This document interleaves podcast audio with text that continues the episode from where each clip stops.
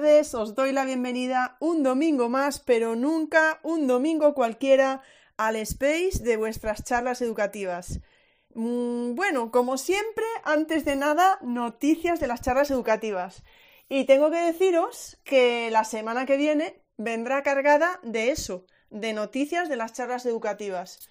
Eh, en vuestro lugar estaría muy atenta a mañana lunes 30 de octubre pues eh, creo que vais a tener un tuit mío por ahí que muchas personas estabais esperando. Así que quien avisa no es traidor y simplemente os lo dejo caer para que podáis estar atentos, atentas a ese tuit. Pero eso no es todo.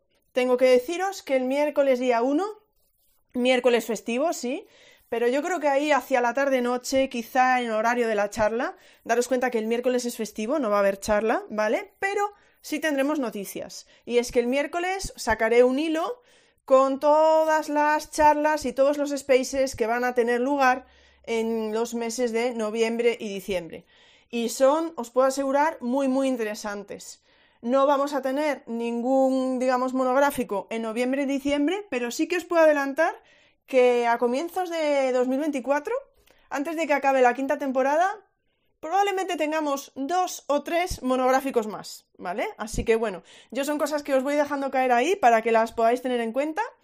Y sin más, vamos con el space que nos ocupa hoy, que es un space abierto y que acabará cuando vosotros decidáis, porque claro, si no habla nadie, pues también acabamos hoy, ¿eh? O sea, acabamos ahora y ya está, ¿no? Eh, ¿De qué vamos a hablar hoy? Bueno, pues si alguien quiere comentar alguna de las charlas que ha tenido lugar durante este mes monográfico puede hacerlo.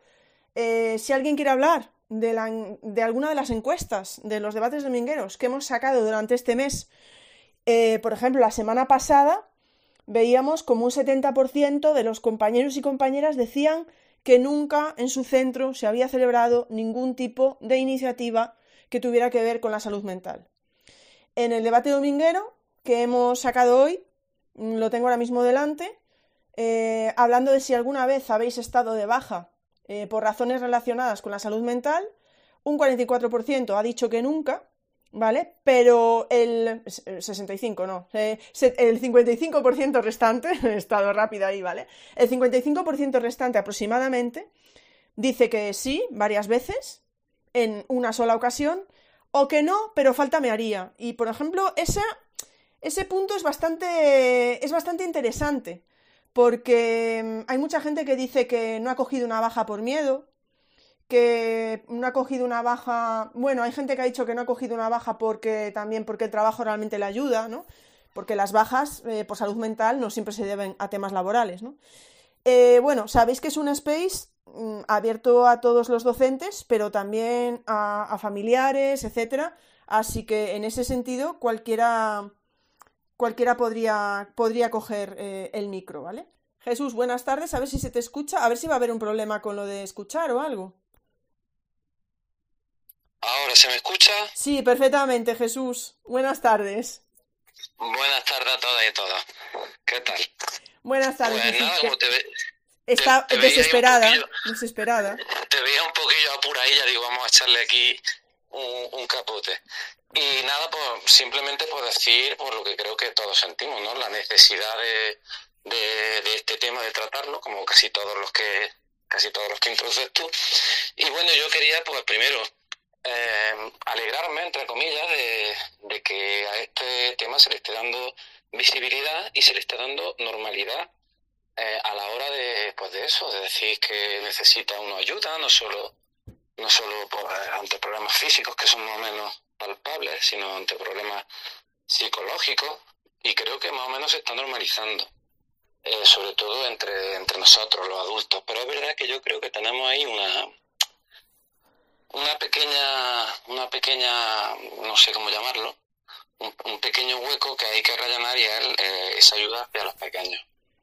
¿Por qué? Porque nosotros, creo que como digo, esta normalización hace que nos que reflexionemos con nosotros mismos sobre esa necesidad de ayuda que podemos llegar a necesitar, a necesitar y, busquemos esta ayuda donde, pues donde buenamente podamos.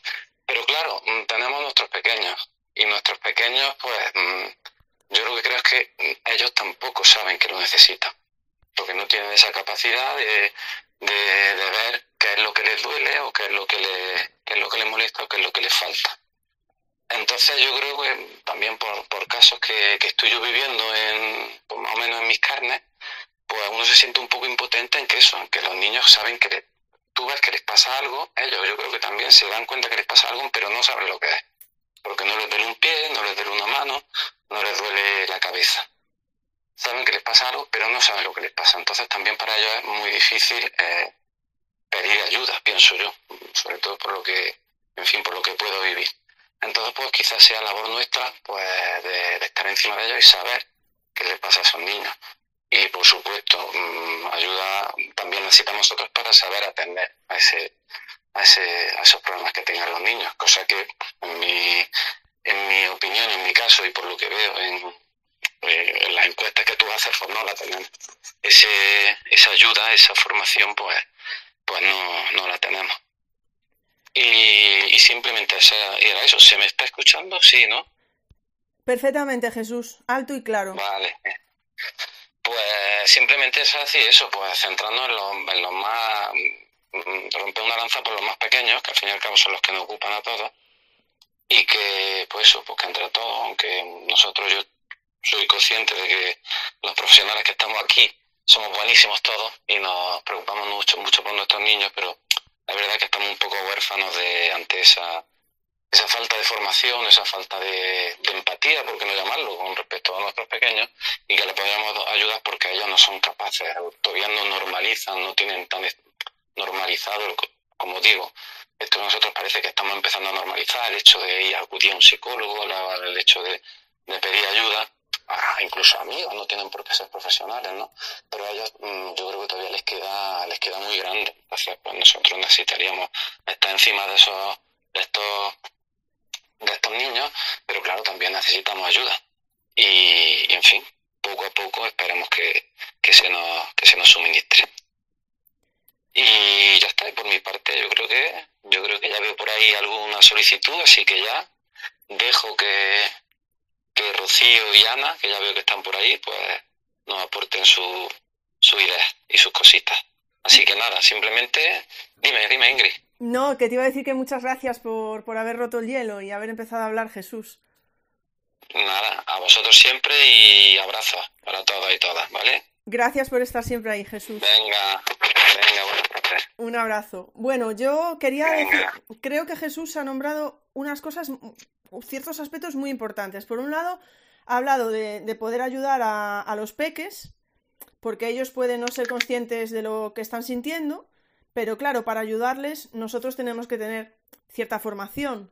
Yo en este sentido me acuerdo de alguna de las charlas este mes, y es algo que también he hablado, por ejemplo, eh, con Rocío, y era el hecho de, normalizar el poder llegar a clase y que ellos vean que nosotros también, ¿no? Pues decimos, ah, pues hoy tengo un mal día o ¿no? Se hablaba de la importancia de, este tipo de normalización. Y por otro lado, eh, has tocado un tema que también salió este mes durante las charlas y que a mí me parece muy importante y ha salido también en alguna de las encuestas y en alguna de vuestras respuestas, en las respuestas, en alguna de las respuestas al debate dominguero de hoy, y es el hecho de alguna persona que dijo, sí, yo cogí una baja porque no estaba, no estaba en disposición o como tenía que estar para atender a mi alumnado que eso nos lo comentó, por ejemplo, el otro día Miguel en la maravillosa charla que nos dio sobre prevención de suicidio, que decía que si un profesional eh, no podía estar eh, pues atendiendo a, en este caso, ¿no? A, los pacientes, que debía dar un paso a un lado y, acudir a, que le ayudasen a él, porque claro, eh, estamos en una, una posición que si no estamos bien psicológicamente puede ser complicado, ¿no? bueno, no sé, lo dejo ahí todo como en el aire para que vosotros sigáis comentando y le doy paso, no sé si era antes Rocío Ana, Ana Rocío. Eh, venga, Rocío, dale, que por alusiones que te acabo de nombrar. Hola, buenas tardes a todo el mundo.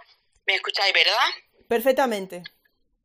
Muy bien, pues nada, yo simplemente quería comentar dos cosillas. La primera que se me ha hecho corto el tema, porque es cierto que de repente pues te plantean por ejemplo, en mi caso, ¿no? En la reunión de tutores nos plantean, pues mira, este mes se celebra, o se celebra, se, bueno, el Día de la Salud Mental, el día tal, y vamos a hacer actividades en tutoría. pero es que también se me queda corto, porque de repente, mm, bueno, pues te pones allí a, a comentar con tu clase, que en este caso yo soy tutora de un tercero de la ESO, pues eso, pues yo lo orientamos más bien hacia, como decía Jesús, quitarle el estigma al hecho de acudir al psicólogo, ¿no? Porque si vamos al médico cuando nos duele una mano, pues si te duele el corazón, por decirlo así, o, el alma, pues acude al psicólogo, ¿no? Y lo orientamos así, la verdad es que ha sido una de las tutorías que más atentos y atentas estaban todos los críos y todas las crías y me sorprendió para bien, ¿no? Porque, bueno, tú lo veías hacer así gestos con la cabeza, lo veías, bueno, porque sí que estaba de acuerdo contigo, pero que por otro lado, pues, en este caso ya adolescentes, pues a lo mejor tampoco son capaces de decir, mira, necesito ir a un psicólogo o estoy mal, ¿no? Y entonces, pues las actividades que se planteaban, por muy interesantes que fueran, pues también se quedan cortas.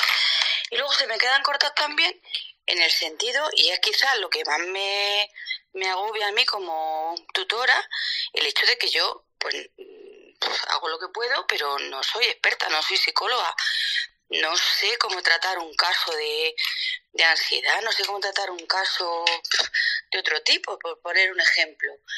Y, y claro, esa orientación, esas guías no pueden ser o limitarse tan solo a una hojita de qué voy a hacer, qué debo hacer para estar bien y ponerla allí en la clase, que también está bien, es un comienzo, pero se me queda como todo un poco como muy corto, ¿no? Y, eso por un lado, que no es poca cosa. Y por otra parte, pues atender también un poco a la salud mental del profesorado, porque evidentemente no tenemos el estrés de un médico de urgencia, ni mucho menos, pero hay situaciones muy estresantes y cuando tú ves a una criatura que está sufriendo por el motivo que sea, pues, pues también se pasa mal, ¿no? Y llega un momento pues que a lo mejor también tienes problemas personales y no sabes cómo, cómo atender a toda esa marabunta de cosas, mm, bueno, de la manera más neutral posible, ¿no? No digo afectando negativamente, que no, pero como que nosotros también necesitamos estar bien pues para atender a nuestra clientela, por llamarlo así. Y, sinceramente creo que en ese punto pues hace falta ahí mucha más coordinación, tanto para nosotros como para el alumnado, con, con, los centros de salud, porque la salud en general pues está bastante precaria. Pensábamos que después del COVID íbamos a salir mejor, pero pero hacen falta más profesionales y, y ahí un poco se nos escapa de las manos, porque mientras haga falta un mes, dos meses, tres meses para pedir una cita de salud mental, pues quien pueda pagarse un privado, pues podrá hacerlo, pero quien no, mientras que hacemos, sufrir en silencio. Y es una situación pues que pues que es bastante complicada, ¿no? Y que ya se escapa un poco de, de formaciones incluso, de buenas voluntades, ¿no? Hace falta que todas las administraciones estén ahí un poco al quite. Y quizás nosotros también desde nuestra posición de profesores tutores exigirlo, ¿no? En esa memoria de tutoría que hacemos a final de curso, pues poner, pues mira, esto no ha sido suficiente. Y si alguien se lo lee, pues, pues que llegue a alguna parte, supongo, ¿no? No sé cómo sería la mejor manera de, de hacer este, estas peticiones o hacer esta, esta demanda ¿no? de, de ayuda o de recursos, de, bueno, llamémoslos como quieran. Mientras tanto, pues evidentemente el profesorado hace lo que puede, los orientadores hacen lo que pueden y todos hacemos lo que pueden. Pero hace falta que podamos todos a una y, y ya está. Y, menuda reflexión aquí. Bueno, Rocío, no, yo te lo agradezco mucho porque aquí venimos a eso, a reflexionar un poco en alto. Eh, yo has dicho, em, no sé si tienes el micro abierto, si quieres cerrarlo un momentito para que no se acople, si no lo vuelves a abrir ahora. Yo creo que tocas puntos también muy interesantes, igual que Jesús. Volvemos al hecho de la formación y hasta dónde puede llegar, que lo comentamos también, estoy viendo por aquí algunos perfiles, cuando dedicamos el mes al autismo, o cuando hablamos de cualquier cuestión que tiene que ver con atención a la diversidad hasta dónde puede llegar nuestra formación, cuál es nuestra responsabilidad, etcétera, ¿no? Y estaba pensando yo, y ahora se me ha ido, precisamente viendo por aquí algunos perfiles, eh, también, que si alguno quiere hablar puede hacerlo, alguna persona más, em, de todo lo que es, em, bueno, mm, la salud mental y la diversidad. Y ya sé lo que iba a decir. Precisamente este mes, otra de las charlas que tuvimos, que fue autismo y salud mental, eh, me acuerdo que Judith, si ahora no estoy recordando mal, dijo que lo primero era validar los sentimientos, ¿no? Eh, por lo que estáis diciendo, Jesús y, Rocío, ¿os dais cuenta que aún sigue hoy en día, sean tu familia o sea en el colegio, eso de, bueno, eso ya te pasará, eso ya te pasará, eh, esto no es nada, si tuvieras un problema de verdad, esto no, no estarías pensando, eso es porque no tienes ningún problema, este tipo de comentarios, ¿no? Que no ayudan a la que hace que la persona aún se sienta más responsable, culpable de cómo se siente, etcétera, en vez de, de poder decirle, pues bueno, siento que te sientas así, a ver si te puedo ayudar de alguna manera, o estoy aquí, o lo que sea, ¿no? Pero bueno, nada más. Estoy lanzando reflexiones según por lo que vais hablando, ¿no? Y recordando algunas de las cosas que hemos ido comentando este mes, que como dice Rocío, no es suficiente, pero por eso seguirá saliendo y presente la salud mental en las charlas educativas. Recordad que podéis pedir, vale, ya estoy viendo aquí otra petición. Ana, cuando quieras puedes hablar. Hola, buenas tardes. Eh, lo primero, ¿se me escucha? Esto es lo primero. Se te escucha, perfecto, perfectamente. Y lo primero, darte las gracias como siempre. Has puesto encima de la mesa un tema que un poco difiero de, de lo que ha comentado Jesús. Todavía nos queda mucho, mucho para recorrer para que esto esté medianamente bien visto Solamente tenemos que pensar en cuando algún compañero nuestro se da de baja por ansiedad o por depresión y se alarga en el tiempo, ya están los típicos comentarios de, que lleva desde mayo eh, de baja por, por ansiedad. Sí, pero yo lo vi en el teatro, pero yo lo vi en una terraza tomando un café. Ese tipo de comentarios son muy dañinos porque además eh, mm, estigmatizamos todavía más eh, este tipo de problemas de salud mental. Eso por, por un lado. Entonces yo pienso que todavía incluso a los adultos nos queda mucho por recorrer. Si encima estos comentarios se hacen eh, delante de nuestros niños, hay que ver tu maestra que lleva tres meses de baja con una depresión, por amor de Dios, cuando lo tiene todo en la vida, cuando no le falta el trabajo, no sé qué, no sé todavía lo estamos eh, haciendo más peligroso, porque si ellos en algún momento se encuentran mal, ¿cómo nos van a decir, mamá, es que yo tengo ganas de llorar y no sé por qué? Yo me quedo de todo lo que hemos, de todo este mes que a mí se me ha hecho muy corto, en eso estoy totalmente de acuerdo con, con Rocío, se me ha pasado volando. Eh, me quedo con las pinceladas que nos han ido dando los diferentes ponentes de qué tenemos que observar en los niños y en nosotros mismos. Ojo, eh, como paciente que soy de dolor crónico, yo sí tengo mucho más eh, asimilado cuando psicológicamente no estoy bien. Yo soy consciente eh, que he pasado momentos, y lo digo, de depresión pues cuando te ves con treinta y pocos años y que no eres capaz de ducharte, tú sola, obviamente tu estado anímico se merma.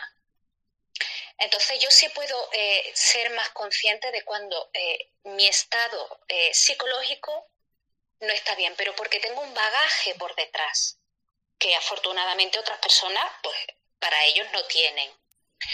Pero sí me quedo con esas pinceladas que nos han ido dando de comportamiento de niños que tenemos que observar, el, comportamiento de niños con necesidades eh, educativas o alumnos eh, NEAES que son fundamentales, que sí tienen más normalizado la ayuda, el ir a un psicólogo o a un, a un no me sale ahora la palabra, a un logopeda, un, a este tipo de profesionales, ellos los tienen mucho más normalizados que el resto.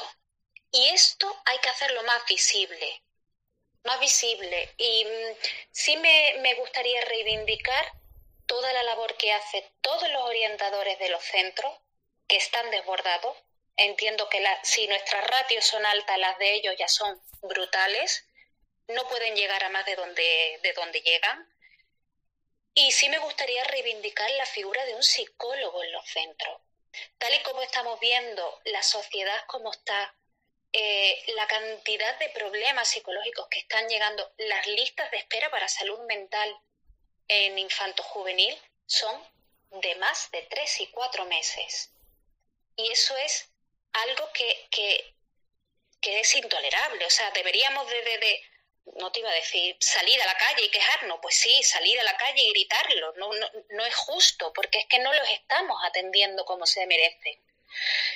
Y para nosotros es fundamental ver si hay eh, determinados comportamientos en determinados niños, de niños que nos llamen la atención algo que estoy, mm, que es mi lema.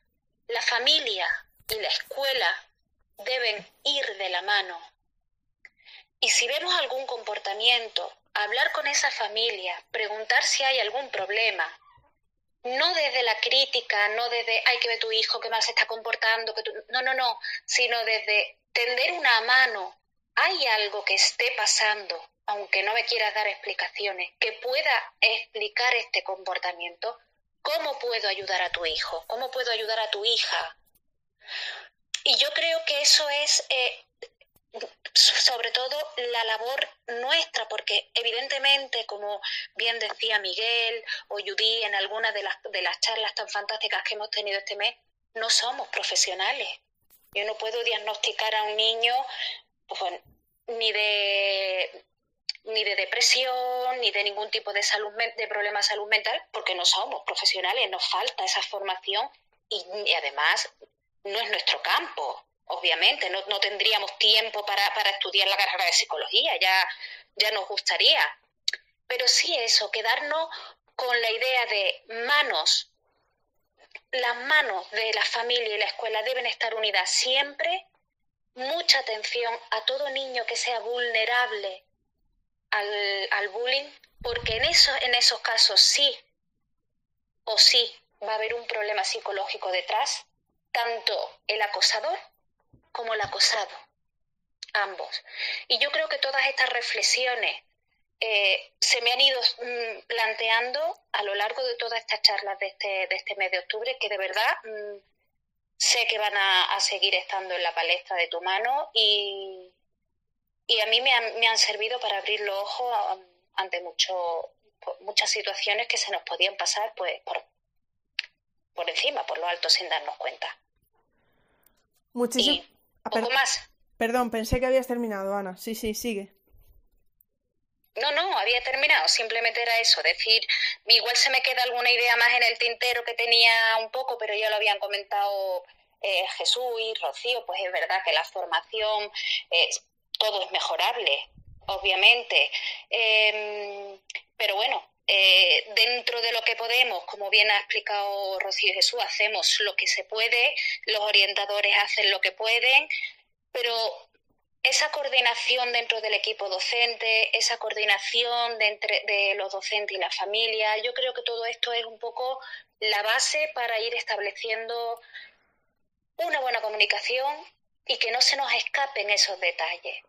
Y, por supuesto, normalizar que no pasa nada por acudir a un psicólogo, que no pasa nada por decir no estoy bien, porque, bueno, pues si yo estoy enferma y tengo fibromialgia y lo puedo decir y no me da vergüenza y, bueno, y un poco, porque está muy estigmatizada, pero bueno. Em, y no debería de darnos vergüenza decir, pues yo tengo una cardiopatía o tengo un no sé qué.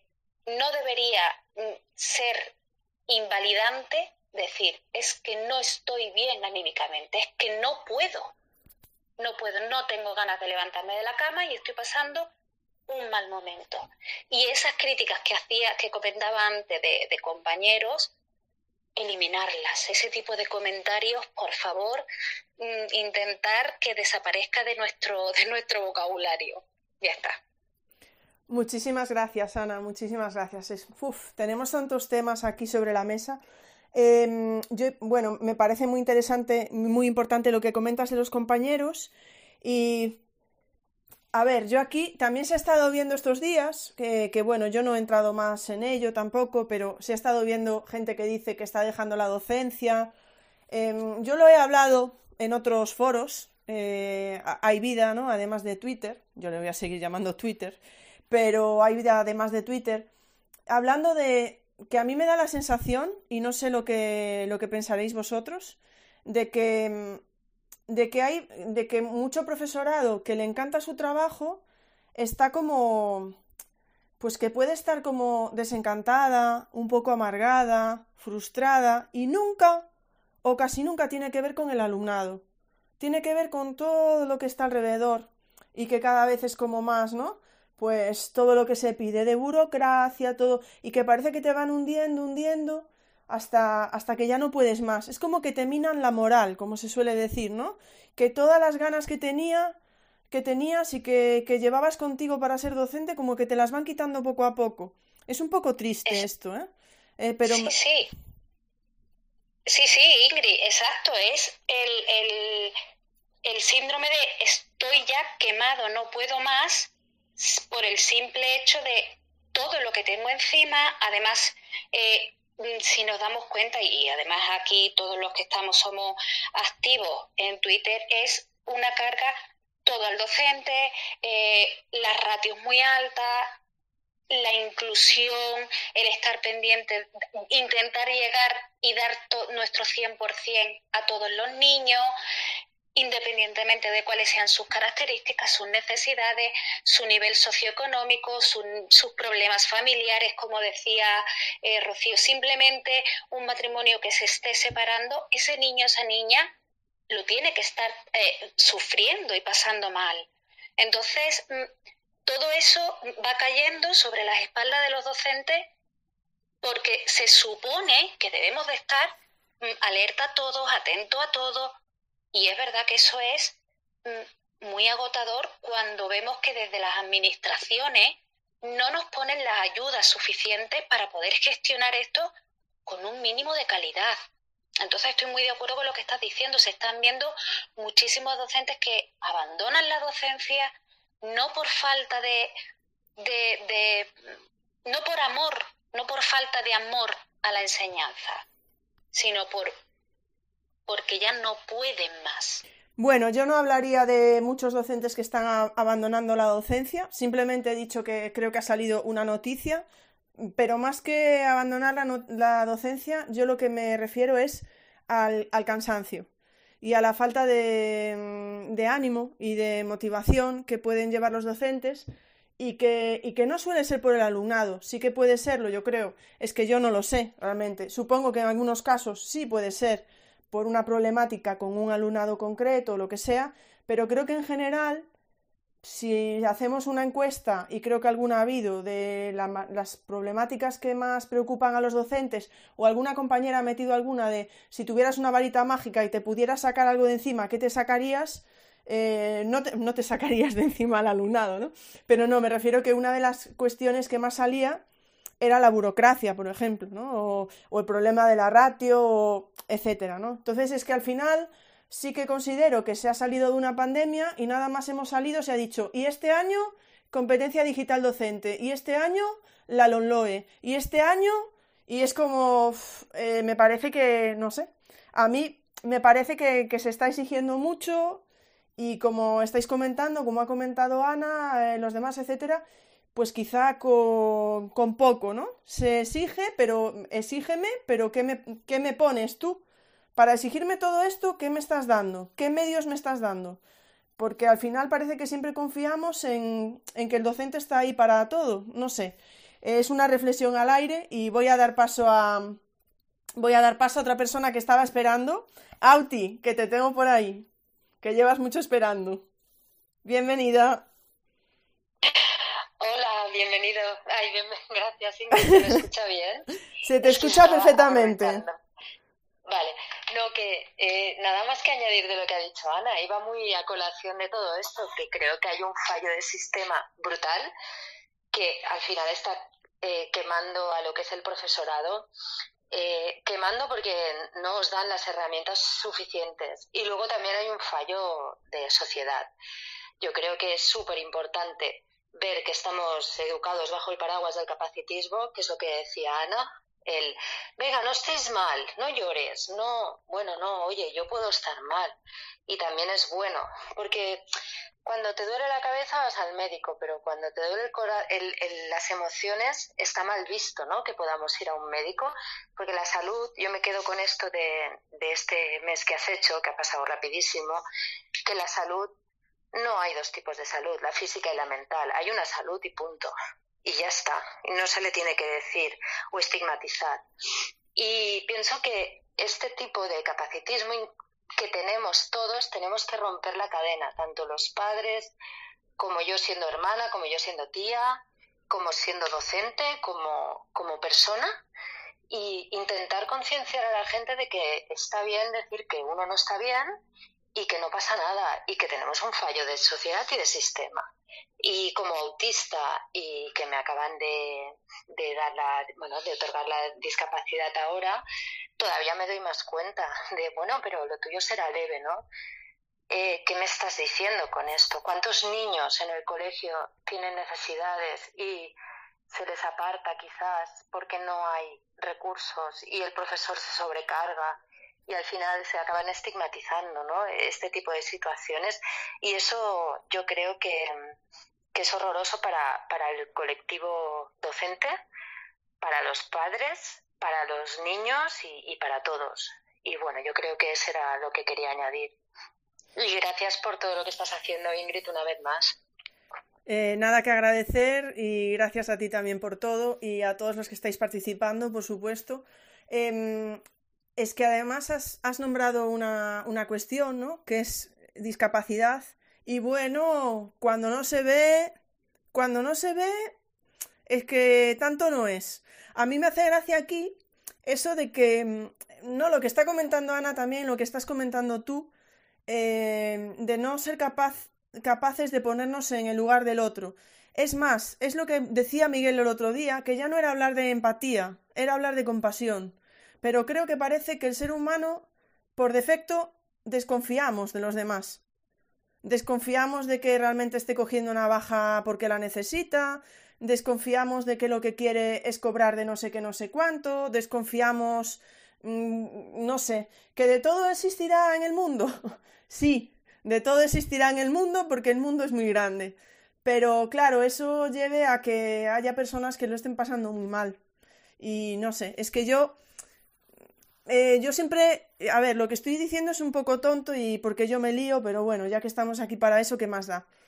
Cuando a mí una persona, a mí me, tiene pasado con un detalle, y os lo voy a decir porque ya estoy aquí en mi casa, ¿qué más da? Por ejemplo, el dolor de la regla. Yo lo he pasado muy mal hasta el punto de tener que ir al hospital cuando era joven. Pues a mí me ha venido gente a decir que, exagerada es, que, exagerada era, que, que, eso cómo puede ser, que el dolor, digo yo, Dios mío, pero es tan difícil de ver que a cada persona el dolor, o sea, que cada persona tiene un dolor diferente. ¿Tú qué sabes cómo me duele a mí? ¿Cómo puede saber una persona cómo está de triste otra, o cómo se encuentra, o cómo le afecta su discapacidad porque no se le vea con una muleta, con una silla de ruedas? ¿Tú qué sabes de cómo está esa persona? Es que a mí me parece tan, valiente y tan ignorante al mismo tiempo poder entrar a valorar cómo otra persona tiene un dolor o cómo una persona se siente psicológicamente, que vamos, a mí es una cosa que no me entra en la cabeza y me parece eh, alucinante, vamos. Y si tú nunca has tenido un dolor de regla de esa manera, pues mejor para ti probablemente tengas un, dolor, dolores de cabeza o tengas otro tipo de dolores. Si no los tienes, pues mejor para ti. Pero, en fin, es que yo es una cosa que... Auti, creo que querías decir algo más. Eh, sí, iba con, con, esto que estabas comentando, Ingrid, que me parece muy fuerte que hayan tantos todólogos que sepan de todo por San Google y que tengan la moral de decirte que tú no puedes o tú no debes. ¿En qué momento hemos montado? Por eso tenemos una crisis de sociedad, porque cualquier persona random puede venir a invalidarte cualquier cosa desde tu, tu propia experiencia y me parece increíble. Y si nuestra experiencia es lo que te han diagnosticado personas que llevan años y años estudiando y especializándose. Entonces, aquí tenemos un fallo del sistema brutal, brutal. Por eso es importante em, y tenéis una responsabilidad, y me fastidia tenerlo que decir así, pero lo es. Todos tenemos una responsabilidad, pero en las aulas todavía más, porque el niño que es buller al final crece también. Y ese niño buller acaba siendo el que te invalida en un un médico que te invalida o un jefe que te dice que, oye, ¿cómo es que pillas tantas bajas por tener la regla, no? Eso al final, si no lo cortamos de buenas a primeras, pues, pues siguen creciendo y nos los vamos encontrando en la vida. Así que es la putada, perdón por la palabra, que tenéis como docentes de que, de que están ahí y ahí todavía se pueden reconducir. Ya me acabas de estropear todo el space, que es broma, es broma. Es que eh, ay, iba a decir algo más y, se me ha ido. No me acuerdo qué es, pero bueno, como venimos a escucharos a vosotros también, voy a dar paso a Paqui, que estaba esperando, luego tengo a, Lola y Paqui, cuando quieras. Si me acuerdo te lo digo luego, Auti. Hola, buenas tardes. Hola, Paqui, se te, escucha perfectamente. Bien, gracias. Estaba tomando notas, pero de casi todo habéis hablado. Espero decirlo un poquito una línea coherente. Eh, a ver, en el caso, por ejemplo, de que le ocurra a un compañero el, tomarse una baja, por, bueno, el tomarse no, el tener que pedir la baja porque nadie la quiere pedir por este motivo, pues eh, yo los casos que conozco son las personas que menos te hubieses imaginado que podían llegar a tener alguna baja por salud mental por depresión. Porque eran las personas totalmente las más activas, las más, las que todo siempre arrastraban a los demás y cuando se hunde, se hunde y se hunde, pero totalmente. Los profesores tenemos muchos frentes abiertos y eh, a lo largo del curso van apareciendo siempre, yo le digo, colaterales. Daños no, pero colaterales, tú tranquila, tú vaya a tu línea porque cada trimestre, cada semana van apareciéndote 50.000 cosas que tienes que entender. Y eso de verdad es que, es que va, va sobrecargándote y, y, y te va afectando bastante. Eh, en cuanto a los alumnos, yo veo, yo los tengo ya de mayores de 16 años y veo que la situación es distinta. Con los pequeños, pues a lo mejor ellos hablan más, son más fáciles de abordar. Y tú les dices, es que hoy tal, ay, pues tal. Pero a los mayores, como empiezas todo el día a llegar a clase quejándote de lo mal que te encuentres y de lo mal que tal, al final te, la mayoría, no, no sé si te dirán algo desagradable, pero no les da gusto se ha cortado, Paqui, ¿eh? Hay que... Sí, se te corta, Paqui, ¿eh? Se te va la cobertura. Vale, Paqui, se te va la cobertura. Si quieres... Eh, mm, bueno, dime tú. Si veo que no se te escucha, paso a, Lola. Dime tú porque se te va ahí. Eh, a ver si quieres volver a probar. Ingrid, sí. Sí. Es que me me estaban llamando por teléfono, no sé lo que he hecho, colgado, lo que sea. Nada, lo que quería decir es que incluso eh, los adolescentes están teniendo problemas de, o sea, problemas de conducta, problemas de adicciones a, a los juegos de internet, a muchas cosas que, que, que, son difíciles de abordar y que a lo mejor ellos, por muchas charlas que vienen a colear y tal, ellos no las reconocen o y, y a nivel familiares, vamos, hay problemas importantes. Después, en ocasiones, hay separaciones. Eh, el padre y la madre utiliza al hijo como arma arrojadiza contra el otro o le hace, a ver, eh, le proyecta a él o a ella lo mal que él se siente. Y entonces el hijo es el que se encuentra mal porque, claro, está sufriendo por su madre o por su padre. Y el padre o la madre, cuando la psicóloga le recomienda o el psicólogo que por favor se lo lleven a algún sitio, pues en, ocasiones, lo digo siempre, no les gusta. Y claro, el psicólogo del centro hace un seguimiento, pero si hay 300, 400 alumnos, no es la persona que deba llevar la totalidad del problema de ese niño de esa niña. Y, y eso hay, hay, o sea, hay escasez de recursos, pero claro, cuando detectamos algo, también vale la pena que luego ese acompañamiento que dice Ana también, que vayamos a la par y que sigamos buscando, sigamos buscando solución nosotros solos no podemos, y aunque ellos nos digan que no quieren ir, insistirían y, y, en, que vayan, en que vayan. ¿Y qué más? No me acuerdo ya, ¿qué más? Gracias, desde luego a ti porque has hecho despertar, sensibilizar, hablar, visibilizar todo.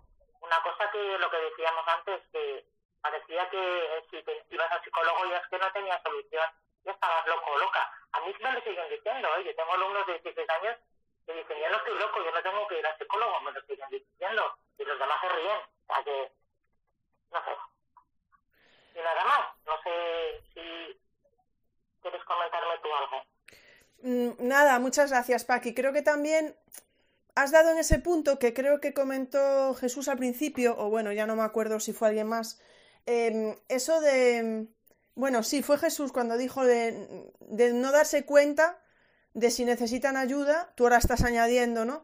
Em, en temas, imaginemos, de adicciones y tal, esa frase que puede ser de adolescentes o también de personas adultas, y me puedo incluir incluso eso de yo controlo.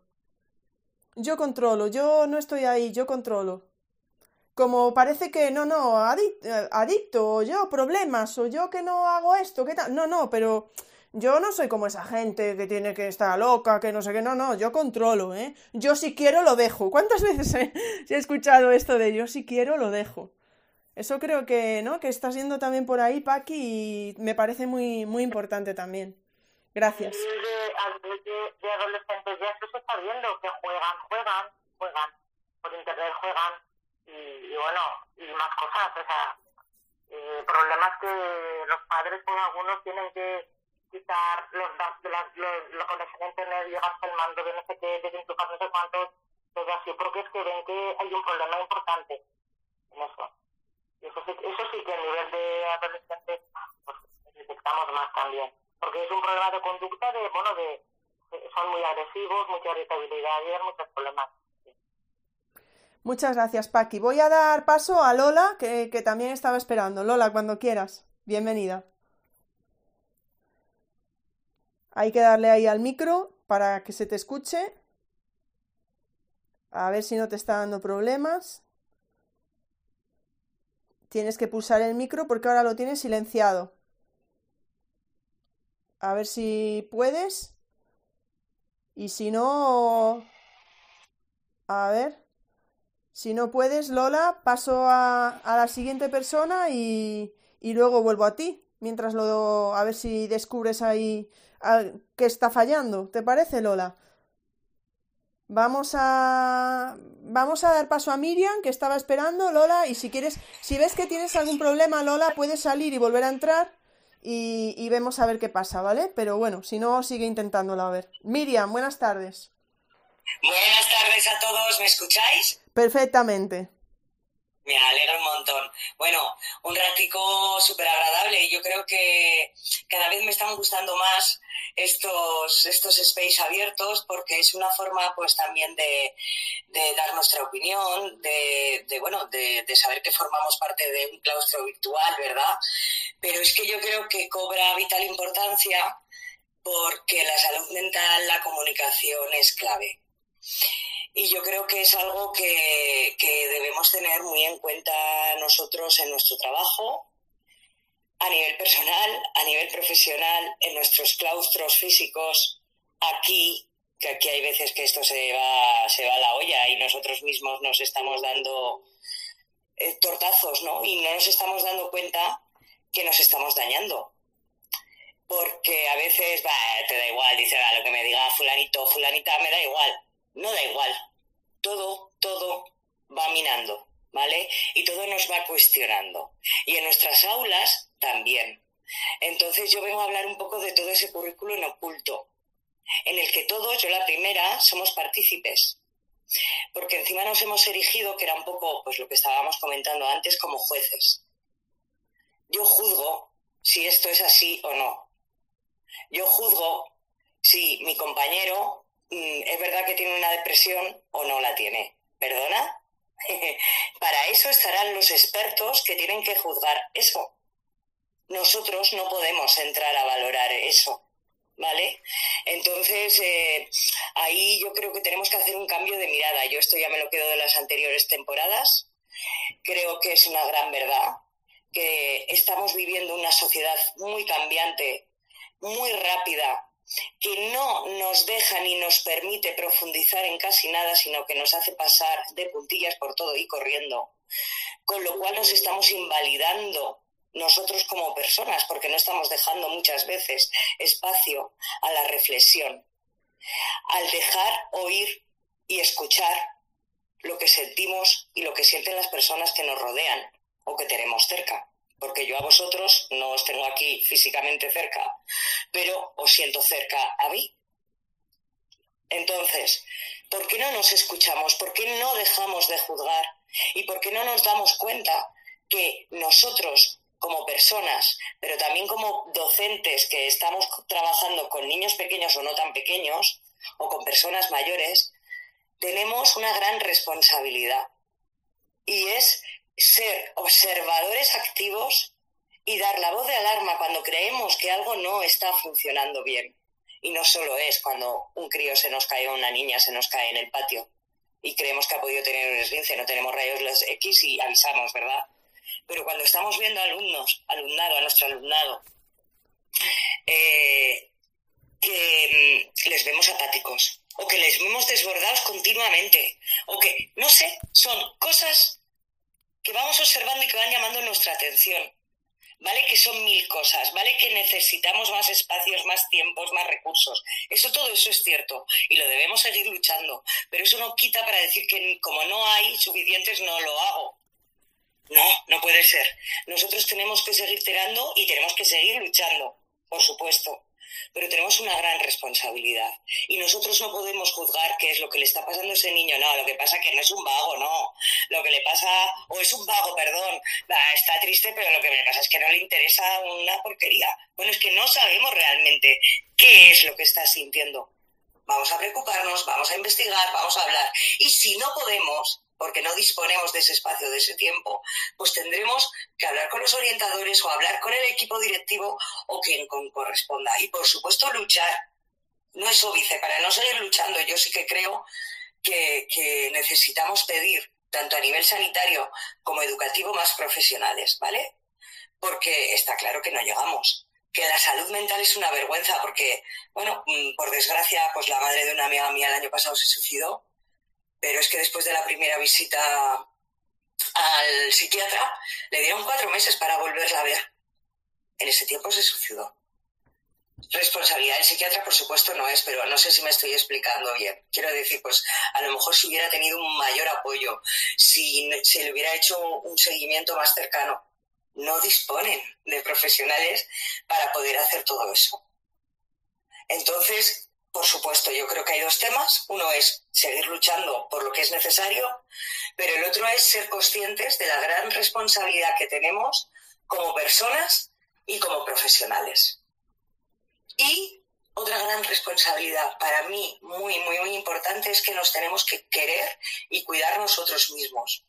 Eh, durante estas charlas, eh, bueno, pues han ido repitiendo una y otra vez lo que antes comentaba Ingrid, de mm, ojo, no podemos llevarnos esta maleta que se convierta en una losa para nosotros y llevarnos la casa y que nos... Pero hay veces que aunque lo sabemos, porque la teoría todos nos la sabemos, hay veces que sí que te ataca, que sí que te repercute. ¿Por qué? Bueno, pues no lo sé. A lo mejor no hemos hecho bien en la separación de lo personal con lo laboral, o a lo mejor estamos más sensibles, o a lo mejor estamos en un momento crítico y hay cosas que nos impactan y, nos arrastran para abajo.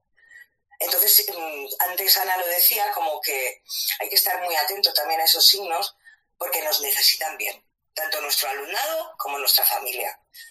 Y somos importantes y eso nos lo tenemos que, que creer para cuidarnos y para el tema que a mí me parece sobre todo más vital que nosotros también a lo mejor es el que más podemos hacer, que es la prevención.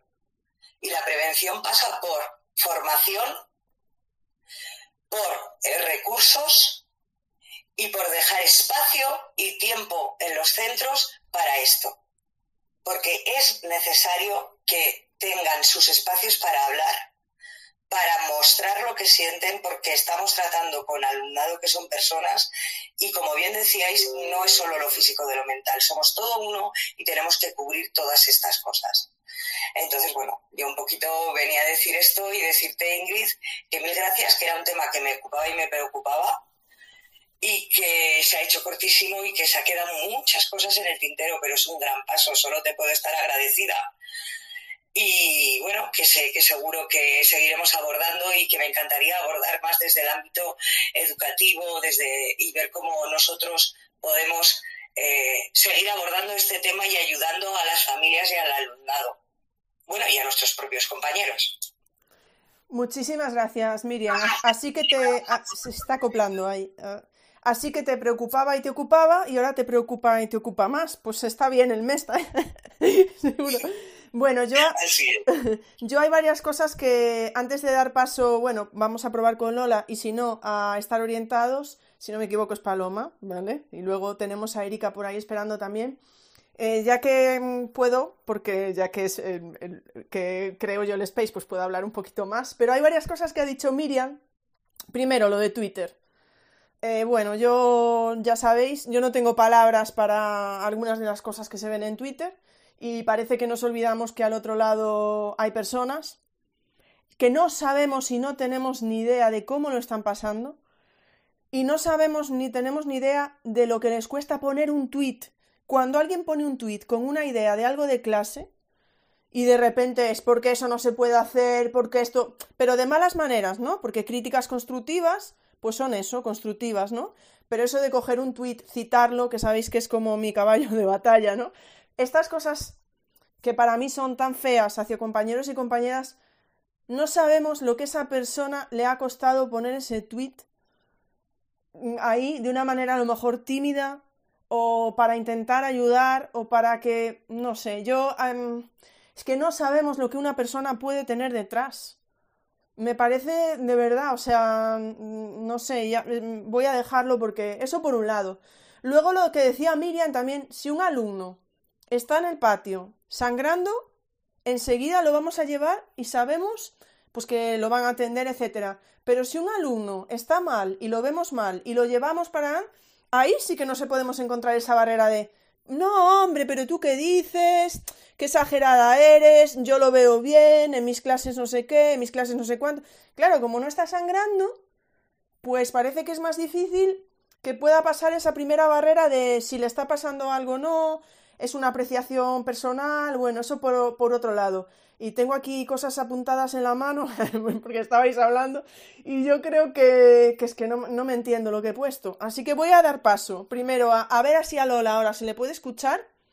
Lola, volvemos a probar si puedes. Mm, hay que darle al micro ahí. Bueno, pues Lola, yo simplemente te sigo recomendando que puedas volver a salir y entrar en el space porque a mí me apareces de hablante, pero el micro está todo el tiempo silenciado. Es como si tuvieras que pinchar encima y no pinchases. No sé muy bien qué puede estar pasando. Le voy a dar paso a, por favor, dime que es Paloma, porque siempre me confundo contigo. A ver. Hola, sí, soy Paloma. Vale, que siempre se va. Paloma, pues cuando quieras. Muchas gracias por estos espacios tan, tan entretenidos y tan productivos y bueno, pues encantada de poder participar un poquito con, todos vosotros. A ver, eh, de todo lo escuchado, que, es súper interesante, me he quedado también con algunas, algunas palabras que, me gustaría mm, volver a, comentar. Una ha sido vulnerabilidad. Es verdad que últimamente está toda la sociedad eh, más, más, vulnerable. No quiere decir que, que no, lo seamos, a ver, todas las personas somos vulnerables, pero últimamente somos, lo somos más, somos más vulnerables y lo mostramos. Eh, y eso es algo que, va en nuestra contra. Eh, bueno, va en nuestra contra a la hora de que, de que puedan hacernos daño a nuestra salud mental. Eh, otro aspecto es, como ha comentado Paqui, que hay muchas situaciones, en adolescentes sobre todo, de de que están enganchados a lo mejor a, juegos online o están empezando con ciertas drogas o están empezando con ciertos temas que a cualquier profesor o al ámbito educativo se le escapa de las manos. Ahí la intervención de un centro educativo de un profesor pues eh, no puede ir más allá de, de, bueno pues comentarlo a la familia o ver qué pasa, es decir, dar la señal un poco de alarma, pero una intervención de ese tipo dentro de un centro educativo es que no procede, no, no, no se puede, porque eh, entre otras cosas, eh, los orientadores están para el ámbito educativo y el ámbito educativo es otra cosa. Que es cierto que esos, esos comportamientos afectan al ámbito educativo, sí, es cierto, afecta. Pero eh, la intervención debe de ser en el ámbito sanitario porque las herramientas, como, como habéis dicho también, pues no, no disponemos de ellas. O sea, herramientas específicas para todos estos problemas nuevos y digo nuevo porque eh, antes esto no se daba, antes no existía el, Internet, no existía las redes sociales, no existía la importancia de los likes y que a los adolescentes eh, es lo que les está llevando de cabeza, eh, no existía la creación de contenidos, es decir, todo este mundo nuevo y tan rápido, como también habéis comentado antes, pues a muchos de nosotros se nos escapa de las manos a la hora de intervenir. Sí que es verdad que se puede detectar, porque cuando detectamos algún alumno o grupito de alumnos que están reunidos, pero cada uno está con su móvil y no hay comunicación entre ellos, pues ya socialmente ya pasa algo. Pero, mm, como ha dicho la compañera, tampoco es lo mismo ver sangrar a un niño y llamar al 112 que observar algo que está ocurriendo que, porque lo estamos observando, pero mm, para eso ya existe otro protocolo. No podemos llamar al 112 o sea, ahí tendríamos que derivar. Es decir, aquí las derivaciones con otras entidades, con otros profesionales o con otras, o con otras instituciones, no sé, cada comunidad tiene sus, sus protocolos otra vez, porque está la, la palabra muy bonita, aunque bueno, la finalidad luego de los mismos no deja de ser pues como se ha comentado también, burocracia, burocracia y burocracia. Estamos inundados de protocolos pero no se ve el final del protocolo, es decir, que, que, ya sabéis de lo que, de lo que hablo, ¿no? que todo hay que protocolizarlo. Y, y, eso, que si vemos a lo mejor alumnos que están enganchados, por ejemplo, en las drogas, están empezando a tontear con drogas, pues claro, mm, ¿cómo va a intervenir el profesor? Sí, le repercute en el aprendizaje, evidentemente. Puede repercutir en el proceso de enseñanza-aprendizaje si llega el alumno fumado o llega el alumno con olor a tabaco, evidentemente. Pero, pero ¿qué hacemos? Eh, el profesor tiene que seguir su, su currículum. Y esto no es que yo esté a favor, sino que es que la Administración nos dice que tiene que ser así. Eh, diferenciar eh, el, aspecto curricular del aspecto emocional, que no debería ser, pero es que es. Entonces enseguida hay unas evaluaciones, enseguida hay un claustro para poner notas, enseguida, y ahí lo emocional y, lo, y el tema de salud mental es donde no aparece y debería de aparecer pero aparece muy poco en el currículum. Aparece de pasada en objetivos generales que hay que cuidar el bienestar emocional y hay que cuidar la salud mental. Sí, muy de pasada. Pero no hay programación para eso. No hay espacio, no hay tiempo, como ha dicho también otra compañera, no hay tutorías específicas para tratar eso. Eh, sí, se puede llevar algún profesional que imparte una charla, bien de salud mental, bien de, bien de bienestar emocional, bien de, llamémoslo como queramos. Pero ese profesional especialista irá un día al mes o un día al trimestre o porque es el día D o porque es el día D. Y ahí queda la cosa. Entonces no, no hay una infusión con la educación, es decir, no, no llega a, ser transversal como debería de ser el tema para que abarcara eh, con esa transversalidad abarcaría pues a familias, a padres, a profesores, es decir, a toda la comunidad educativa. La salud mental debe de tratarse para toda la comunidad educativa. ¿Y podemos hacer algo en los centros? Sí, muchísimo. Pero el cómo, las herramientas para el cómo, esos espacios, esos, esa, digamos, esa programación, entre comillas, mm, no existe, no está. ¿Quién la hace? ¿La hace el docente? ¿La hace el orientador? ¿Con arreglo a qué? ¿A qué número? ¿A qué, a qué casos? ¿Alumnado que empieza a tener conductas suicidas? alumnado que ya tiene eh, lesiones porque se está haciendo cortes, alumnado que está practicando bullying, alumnado triste y solo porque los padres se están divorciando, a profesor triste y solo porque también se está divorciando y el hijo está en drogas. A ver, es que todo esto es tan súper amplio que, que, que gestionarlo dentro de un centro educativo no nos da, no nos da el curso, es que no nos da el curso. Eso no quiere decir, evidentemente, que no tengamos que actuar. Y se actúa, claro que se actúa. En los departamentos de orientación no se llegan, o sea, no se llegan. Pero es que mm, lo que hay que priorizar, vuelvo a decir, es el protocolo de la administración educativa, porque si no viene el señor inspector y te pide los papeles.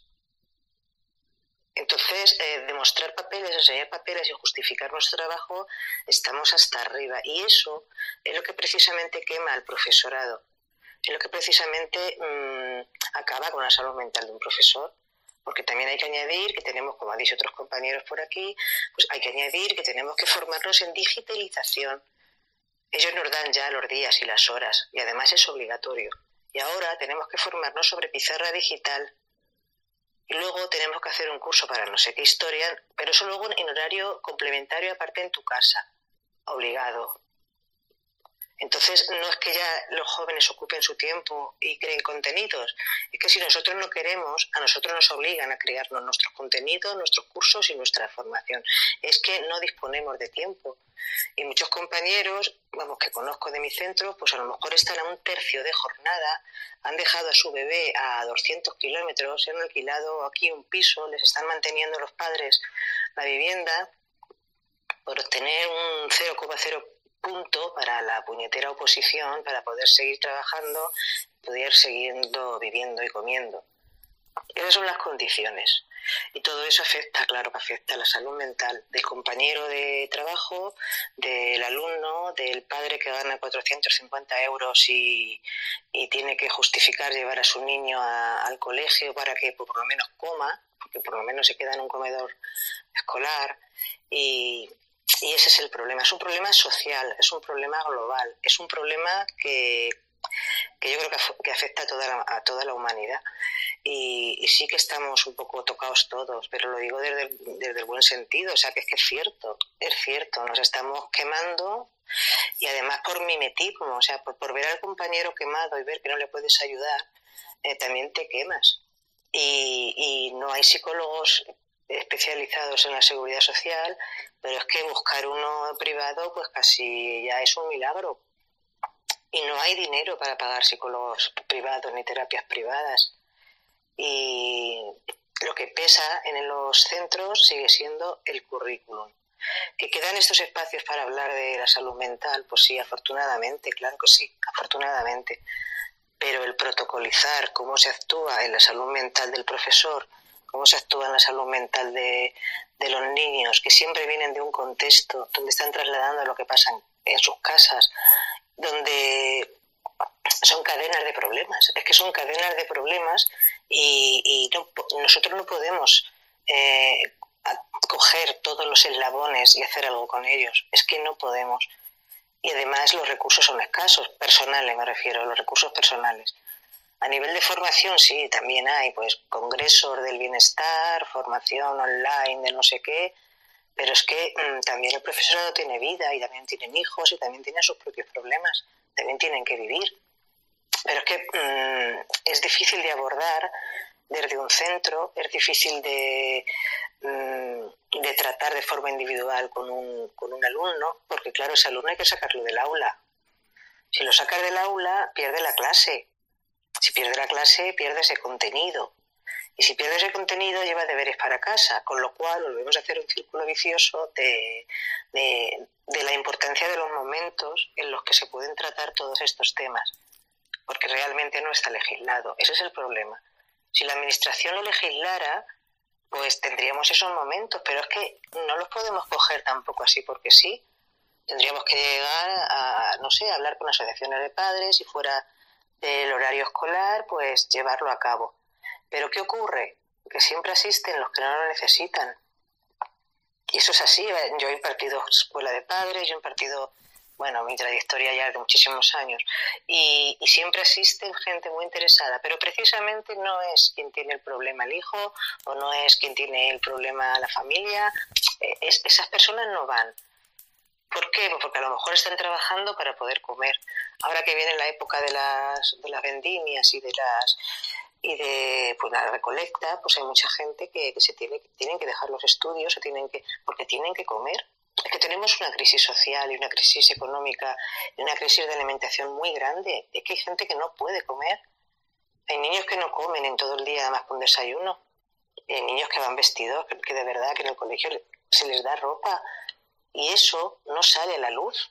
Pero el trasfondo, lo que hay detrás, lo que produce todo eso, es un problema de salud mental, claro que sí. Es que si no lo produjera estaríamos fatal.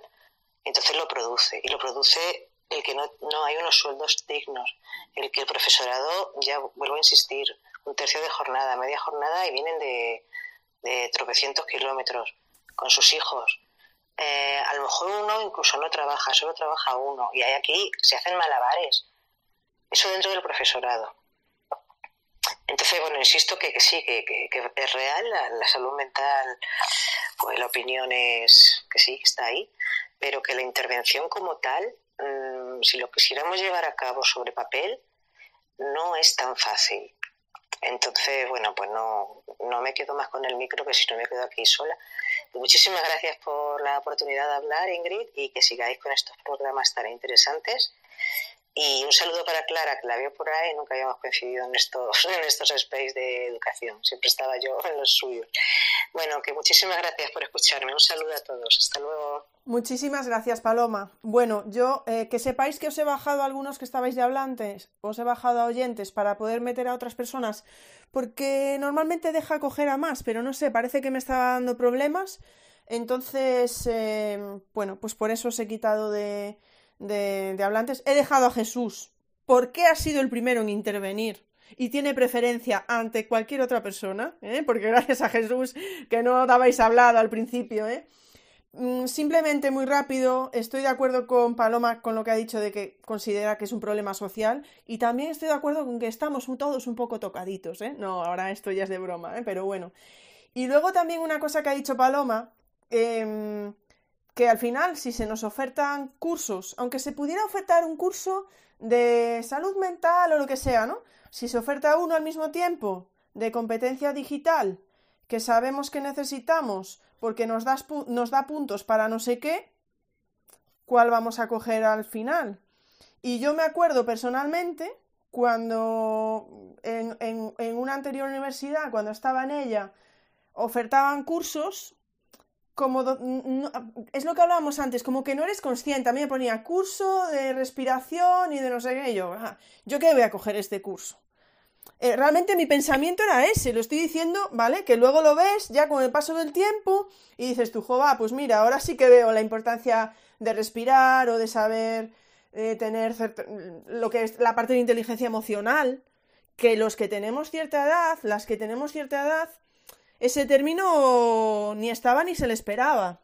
Llámale inteligencia emocional, llámale lo que quieras, no tiene por qué ser inteligencia, ¿vale? Que no me estoy metiendo en ese fregado. Pero entiendo que mm, entiendo que podáis ver por dónde voy. Eh, yo eso que ahora tiene cierta presencia, antes la presencia de este tema era eh, cero patatero, en fin. Y luego, por otro lado, lo que decía Paloma del psicólogo privado, etcétera, es que ya no es que te puedas pagar o no pagar el psicólogo privado, es que el psicólogo privado también quieres ir y también te dice que esperes dos meses, ojo, ¿eh? que la cosa tampoco está ahí tan... aparte de lo que pueda costar, ¿eh? O sea, me refiero. Bueno, creo que teníamos que había pedido para hablar Erika. A lo mejor estoy diciendo mal el nombre, dímelo tú, por favor, Erika. Hola, ¿qué tal? Hola, buenas. Pues Hola, ¿qué tal? Pues bueno, muchas gracias por la oportunidad de, comunicarme con todas vosotras, que la verdad es que no, nos conocíamos. Y fíjate que eh, yo soy pedagoga y me estoy especializando en, salud mental laboral. Soy docente también de ciclos formativos, eh, doy clases de formación y orientación laboral y creo que es un temazo. La verdad es que es un, es un tema muy, muy importante. Eh, la verdad es que yo llevo algunos años investigando y este año me van a dejar poner un, hacer una especie de formación en un instituto aquí en Barcelona para ver si realmente, bueno, eh, un poco la, la, propuesta funciona o no funciona, ¿no? Eh, yo creo que todo lo que habéis dicho, bueno, eh, Miriam y Paloma, realmente es, es verdad, es, es, muy, es un problema muy serio eh, yo creo que el tema de la salud laboral también pasa por entender que es un derecho laboral y es un derecho que al que todos los trabajadores no tenemos tenemos que poder acceder. Es verdad lo que decía Paloma, que no hay una legislación todavía eh, concreta sobre riesgos psicosociales, pero sí que hay la obligación de evaluar los riesgos psicosociales. El problema es que como parece que es tan complejo ¿no? Eh, diferenciar la salud mental laboral de la salud mental personal, como si fuera posible separar una, de otra, ¿no? Eh, y es realmente, es también, como decía Paloma, ¿no? hay tantas, tantos ámbitos en los que tener en cuenta, pues un poco se ha ido dejando, pero en realidad este tema es ah, súper antiguo. O sea, la definición de, de, salud mental, digamos, reconocida por la OMS de que eh, el estado de bienestar no tiene en cuenta también la salud mental, es del año 89, quiero decir, es súper antigua, ¿no? Entonces no es un tema nuevo, lo que pasa es que se ha trabajado poco. Y yo creo que también, bueno, hay muchísimos temas asociados, ¿no? Pero realmente creo que eh, a los docentes se debería hacer una buena eh, educación, eh, psicoeducación, ¿no? Para que nosotros entendamos eh, cuáles son nuestras condiciones de trabajo, eh, para que podamos evaluar nuestros, nuestros riesgos psicosociales, es decir, que nosotros entendamos en qué momento estamos, ¿no?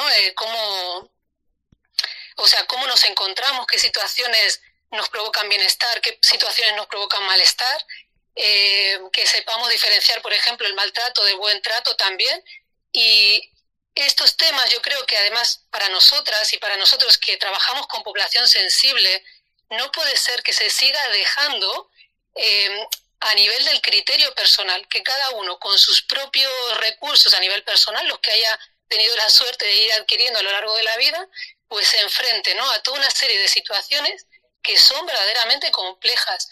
El trabajo con las familias es un temazo. No nos pueden dejar a los docentes, yo creo, solos frente a esa situación porque no tenemos por qué saber cómo hacerlo. No tenemos por qué saber tratar a todo el tipo de alumnos que nos encontremos, ¿no? Con todas las dificultades que presentan, ¿no? Es que yo creo que lo creo que lo planteaba eh, no recuerdo ahora quién, pero eh, nosotros partimos de nuestras propias dificultades, ¿no? Del poder validar nuestras propias emociones o de, de nuestras propias necesidades, ¿no? Muchas veces no tenemos esos recursos para hacerlo con nosotros mismos, imagínate hacerlo con, con otras personas que dependen a nivel psicológico de nosotros, ¿no? Entonces yo creo que es un, es un tema muy importante y fíjate, yo creo, creo que con el tema de la salud mental tiene que pasar un poco con, con lo que eh, como lo que pasa con esto del feminismo ahora, ¿no? Que, que verdad que este verano cuando pasó lo de Rubiales, yo creo que todos nos eh, intuimos, ¿no? O, nos dimos cuenta, ya nos eh, digo para las personas como tú dices Ingrid que tenemos cierta edad, ¿no? Que ese beso era nos, nos sentó mal, aunque no le, le pudiéramos dar, ¿no? una explicación feminista, todavía quizá, eh, y eso lo hicimos con el tiempo, ¿no? Con la salud mental tiene que pasar algo parecido, yo creo, ¿no? Tiene que, eh, va a llegar un momento en que lleguemos a nuestro lugar de trabajo y nos demos cuenta que son situaciones que no debemos, eh, en las que no se puede trabajar. Digamos, tenemos que empezar a diferenciar, ¿no? Lo que son unas buenas condiciones de trabajo de lo que no lo son, como decíais antes también, ¿no? realmente el profesorado, pero bueno, el profesorado, los sanitarios, eh, personal de, la policía. Realmente yo he estado estudiando un poco de cómo funciona a nivel institucional. Hay un abandono tan triste de todo, la, todo el personal que nos dedicamos ¿no? a trabajar con, con el público en general, que es verdaderamente vergonzoso, porque si dices, ni siquiera la administración eh, utiliza las herramientas que se supone que tiene, porque ojo, las herramientas están y, realmente no son herramientas tan complejas de utilizar. O sea, yo creo que con una buena educación eh, psicológica para la población sería, eh, no diría que suficiente, porque como habéis dicho muy bien, es un problema social una situación que está ya muy, eh, es la base de nuestra sociedad tal y como funciona, pero vamos, sería interesante, ¿no? Y bueno, hasta aquí, hasta aquí lo que quería comentaros. Muchísimas gracias, Erika, por intervenir y porque ha sido realmente muy interesante. Me estaba preguntando yo cuando estabas hablando, sin pensar en la docencia, o a lo mejor llevándolo incluso más a la docencia en, en ¿cómo se llama esto? En concertada, en privados y a otro tipo de trabajos, simplemente me estaba preguntando, escuchándote hablar, ¿cuánto aguanta un trabajador por miedo a que lo echen? Estaba simplemente, Erika, pensando esa parte, ¿no? Eh, lo mismo que comentabas tú del verano, por ejemplo, eh, lo, que, lo que pudieron aguantar a lo mejor por estar en la selección. Eh, sí, sí, sí. Simplemente, ¿no? O sea, sí, sí puedes hablar, ¿eh? Si quieres. Bueno, es que es eso, o sea, muchas veces el, el o sea, en realidad eh, el estrés es un, digamos, es un mecanismo que tiene el cuerpo para avisarnos de que algo no está funcionando bien, ¿no? Y nosotros como tenemos esa capacidad de aguantar, porque el ser humano tiene una capacidad de aguantar impresionante, hemos normalizado una serie de, conductas, ¿no? Que no son, que no son saludables. Y entonces un poco mi, mi trabajo está haciendo pasar entre lo que es el técnico de prevención y el psicólogo, que yo creo que el psicólogo, por supuesto, es una labor maravillosa, pero el psicólogo es cuando ya, ya de alguna manera ya has llegado tarde, porque ya te has estresado, ya has generado un burnout. Y está estupendo que podamos recurrir a un experto en, en estos temas, ¿no? Pero tiene que haber un sistema de prevención adecuado.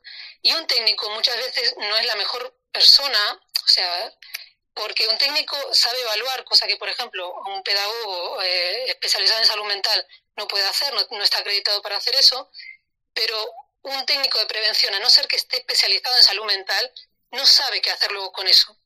Sabe hacer una evaluación, pero luego la evaluación, ¿cómo la pone en práctica? ¿Qué hace con esos, con esos datos? ¿no? Entonces, para eso yo creo que tiene que haber una buena educación, eh, bueno, de, de, exacto, qué hacer en esas situaciones, ¿no?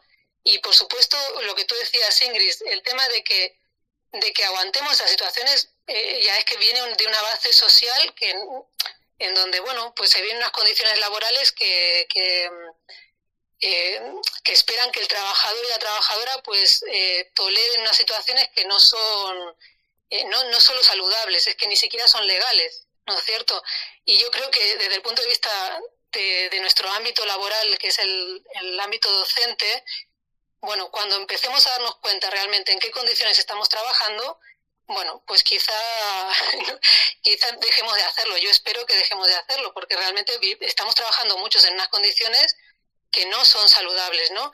Yo estoy cansada de, estar con la orientadora de mi centro, estoy en un centro de FP que tenemos un equipo de orientación y llega sin aire, o sea, es que no puede respirar, claro, eso es un síntoma, además no un síntoma eh, que no se puede dejar como si fuera algo normal, eh, cada día estar ahí sin poder respirar, ¿no? Eh, porque estás tan atareado, tienes tantas tareas, tantas cosas que hacer que no das abasto, ¿no? Y lo, hemos normalizado, lamentablemente. Muchísimas gracias, Erika. Bueno, teníamos por ahí algunas personas que habían solicitado micro, Lola, Cristian, Eduardo, pero que, bueno, se lo he dado, no sé qué ha pasado, si en algún momento queréis volver a intentarlo, podéis hacerlo. Voy a pasar a Josep, que estaba esperando, y luego a Atkis. Josep, cuando quieras. Hola, muy buenas tardes. Bueno, creo que después de todo lo que ha dicho Erika, mm, madre mía, difícil aportar algo más. Es que ha dado, ha dado todas las claves. Ha dejado, ha dejado ya muy patente, muy claro, eh, que esto es un problema complejo, que no hay forma de abordarlo, no hay una forma sencilla ni simple de abordarlo que a los profesores esto se nos escapa de las manos absolutamente, está fuera de toda nuestra capacidad. Podemos intentar ayudar y podemos intentar acompañar, pero ella ha empezado a nombrar desde su, desde su preparación el tema de que se precisan unos técnicos, se precisa luego poder llevar unas acciones, se precisa también que toda la población hayamos tenido acceso a una mínima formación para darnos cuenta pues, de ciertos síntomas y demás, eh, tanto adultos como niños es que no es un tema fácil. No es un tema fácil. Entonces, claro, mm, ya después de todo lo que ha comentado, yo casi pediría que nos lo volviéramos a escuchar luego, porque ha dado muchísimas claves de, la dificultad del problema, de cómo, cómo hacemos para gestionar esto nosotros, porque una de las cosas que muchas veces comento es quién cuida al que cuida. O sea, estamos intentando cuidar de los demás, pero ¿quién nos está ayudando? Entonces, al final, ¿por qué hay ese burnout? ¿Por qué la gente se va quemando?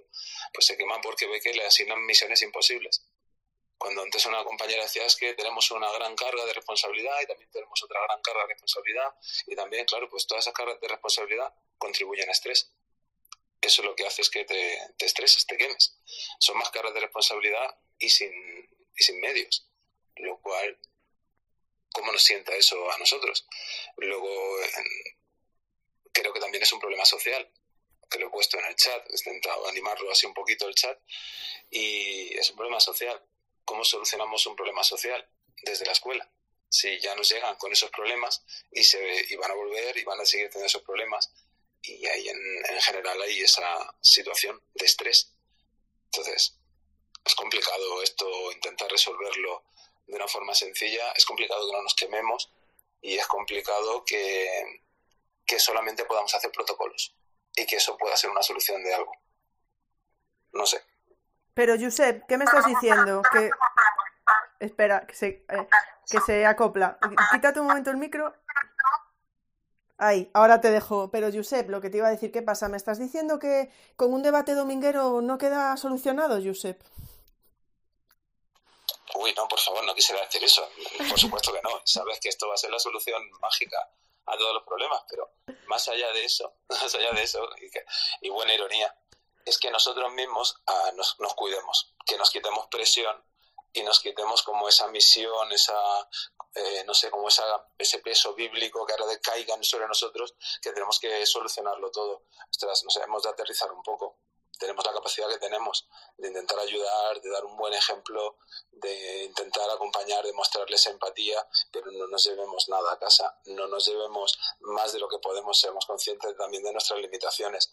Quizá Erika pues, podría, podría saber o sabe con absoluta seguridad que necesitamos un curso para poder relativizar eh, qué cargas somos capaces de asumir, porque esto es algo que, que no nos tendrían que imponer tanta carga porque no podemos solucionarlo. Si lo pudiera solucionar, si fuera un problema académico, no me que eres docente, ¿cómo no eres capaz de dar tu asignatura? Te entiendo. Ahí es fallo mío y esa carga es mía completamente. Pero cuando tienes que empezar con esta mirada y ahora con esta mirada y ahora con esta mirada, oye, al final ese conjunto de miradas es un conjunto de cargas que van cayendo que te faltaría formación por un lado, no te conviertes en experto por un curso de 25 horas, eh, te faltaría por otro lado tiempo, no tienes tiempo de acudir a tantas personas, tema de ratio, pero ya no solamente ratio, sino el ratio se dispara cuando tienes problemas especiales. No es lo mismo que tengas 25 personas con problemáticas especiales a tener 25 personas que no tienen mayor problemática que la de seguir la asignatura.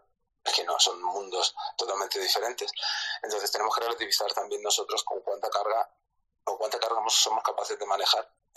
Y a lo mejor deberíamos pasar de menos miradas y más acciones menos protocolos y más denuncias directamente, eh, denuncia, denuncia y, y, escritos denunciando, mira, tengo esta situación y nadie me está ayudando, así que eh, vosotros sabréis. Y hacer denuncias oficiales en algún sitio tendría que haber algún protocolo, pero algún protocolo real donde pudieran llegar las denuncias a, los medios. Y si no llegan, pues no pasa nada, que es lo que sucede siempre.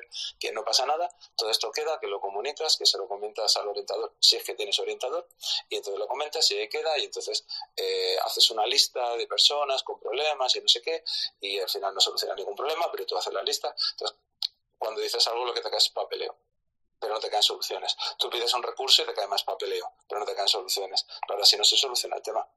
Así no se puede solucionar, es imposible. Entonces, al final el protocolo es lo que he puesto por ahí en el chat, de hacer ver que se hace cuando en realidad no se hace.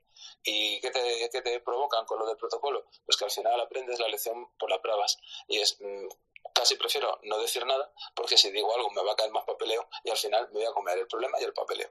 Con lo cual, eh, tienes que acabar siendo práctico, pero por pura supervivencia. ¿Es esto lo que queremos realmente? ¿Es esto lo que queremos? No sé. Creo que había que plantearse cosas a, un nivel ya un poquito más alto y a nivel, pues, a lo mejor de crear alguna organización eh, o sindicarse de algún colegio de, de profesores, hacer algo que digas, oye, que se oiga la voz porque hoy salió las noticias, hoy salió las noticias del profesor este que lo dejaba porque no podía más. Ya, vale, ¿y qué? Bueno, pues mañana la, vida sigue, nadie va a hacer nada, aunque haya salido las noticias, nadie se va a mover, no va a haber nadie que tome ese pulso, ese relevo y, hable con los profesores, aunque ha sido lo que ha dicho el final de la noticia. es una noticia más.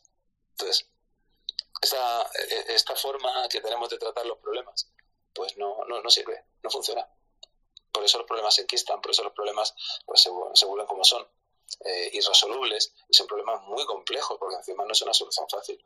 Entonces, bueno, luego al final te quedas con debates absurdos como si pantallas y pantallas no, como que no hubiera más matices ahí, ¿sabes? Eso es lo que al final lo que acabamos haciendo. Y, y no, y creo que tenemos que cuidarnos nosotros a nivel de cuánta exposición queremos tener. Igual hay que exponerse menos, y yo, mira, a lo mejor me estoy exponiendo demasiado, pero a lo mejor tengo que cuidar eh, cuánta exposición queremos tener y luego cuánta carga somos capaces de llevar. Y, y, lo que no podamos hacer, pues oye, es que tampoco, tampoco nadie nos está ayudando. O sea, relativizar. Simplemente quería decir eso como así como, como el colofón a todo lo que se ha ido diciendo hasta ahora, pues que es cierto que, esto, esto es difícil, que vienen con problemas de casa. Nosotros también, tal vez, también los llevamos a veces, a veces a la escuela. Y, no es algo que podamos separar pero es que tampoco es algo que muchas veces podamos solucionar. Entonces, necesitamos ayuda, pero todos. Eh, supongo que se tendría que ver, pero bueno, parece que las soluciones hacen papeleo y eso es lo que nos sirve. Necesitamos un psicólogo en un centro, evidentemente. Nuestros chicos tienen unos problemas tremendos. No puede ser que eh, el índice de suicidio se haya disparado en los jóvenes como se ha disparado. Eso es un indicador pésimo. No puede ser que haya tantos profesores de baja por, por bueno, pues por baja por, por diferentes tipos de depresión eh, son indicadores y, de qué sirven esos indicadores si luego no se, no se toman soluciones. Pues no sirven de nada, solo para salir en algún telediario, como la noticia 30 segundos de un día, que está cargado de un montón de noticias más. Y, bueno, pues simplemente, no, no, es una reflexión muy positiva, lo sé, lo sé, igual no contribuye a, a subir mucho la moral, pero intentemos por lo menos sabiendo las condiciones, pues intentar relativizar un poco y, y, y bueno, y no sé, no sé, yo reconozco que es duro, ¿eh? No, no siempre se puede relativizar, pero hay un momento y decir, mira, es que yo no puedo hacer más. Mm, vamos a intentar llevarlo lo mejor posible, pero no voy a hacer más y no me voy a quemar. No me voy a quemar porque mm, si no, si yo me quemo, al final no voy a atender a nadie. Y, tengo que atender también, como todos decís, a la familia.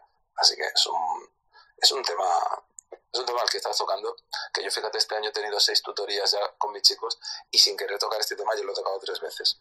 Y estoy hablando con gente ya de 20 años y son gente que me cuenta cosas alucinantes de cómo ha sido su infancia, de la sobreexposición en las redes y que ahora a esta edad podemos abrirnos un poco porque la clase tiene ya un determinado nivel de madurez.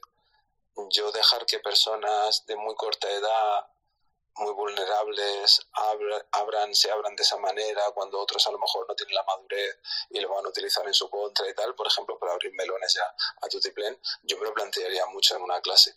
Yo pediría a las personas que se abran en un determinado contexto y en una madurez y con un control, pues a lo mejor puedes hablar y, y bien, y sirve de desahogo y eso luego te va mejor porque la gente se conoce, se comprende y empatiza. En según qué contextos, abrirte puede ser terrible. Entonces, bueno, cada profesional y cada profesor sabe que tiene en clase y sabrá si tiene que hacer ese tipo de clases donde de, espacio a que los chicos se abran y los chicos y las chicas se abran. A veces es contraproducente. Entonces, bueno, fíjate si es complicado el tema. Y oye, que lo dejo, que ya vaya a eso, estoy pegando. Disculpas, ¿eh? Nada, sé porque ha sido, ha sido muy interesante. Tengo que deciros que, claro. ¿Quieres decir algo? O ya, ya sé. Sí. Sí, estoy, tienes, que, tienes que quitar el micro. Sí, pensé que se me estaba escuchando, ¿eh? me pareció que se me estaba escuchando. Nada, decía que, que nada, que muchas gracias por la intervención, muy interesante. Muchísimos melones ahí que estás abriendo. Quería deciros que veo que hay gente que efectivamente está en el chat comentando o con el hashtag de las charlas educativas. Como hoy es un, un, space abierto, pues estamos dando prioridad, obviamente, a las personas que están cogiendo el micro y el resto de comentarios, pues eh, lo veremos, los veremos posteriormente.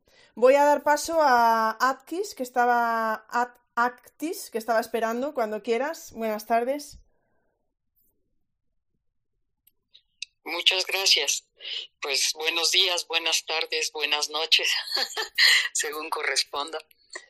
Um, soy Actis Vázquez, hablo desde México Y bueno, ciertamente la realidad de España, sobre todo la realidad educativa, eh, debe revestir la complejidad que reviste en cualquier país.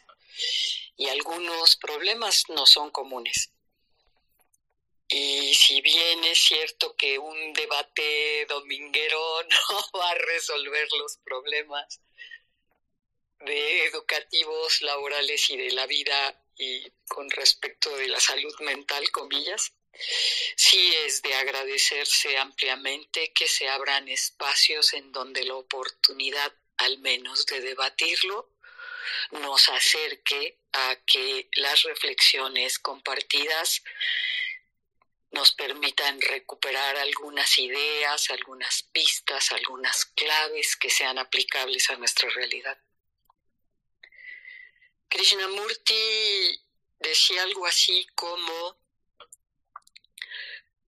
que no es muy saludable estarse adaptando a una sociedad tan enferma. Y bueno, lo que acaba de mencionar Joseph eh, sobre la, la elevación del número de suicidios en, en, primero fue en adolescentes y ahora es ya en niños y algo estamos haciendo mal.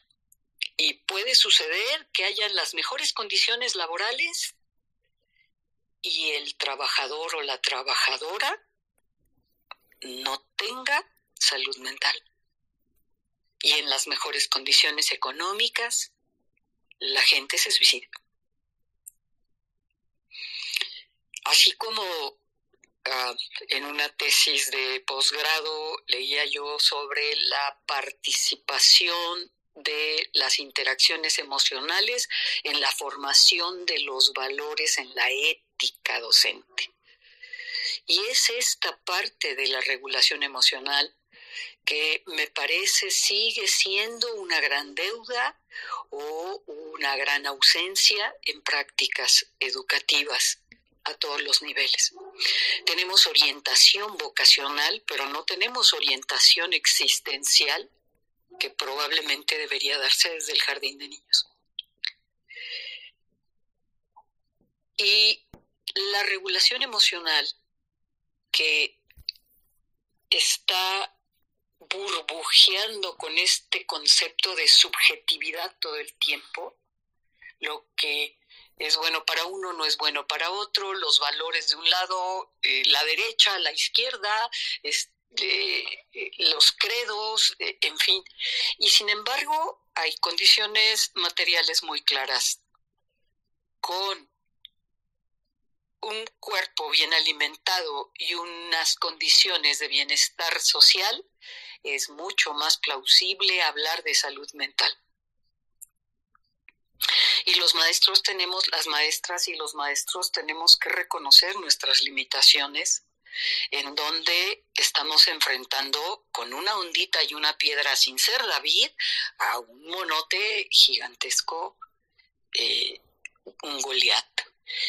Y pues a veces nos resignamos con aquello del pajarito que se mojaba las, las alas y rociaba agua para apagar el fuego del bosque el tema de la regulación emocional yo creo que es fundamental.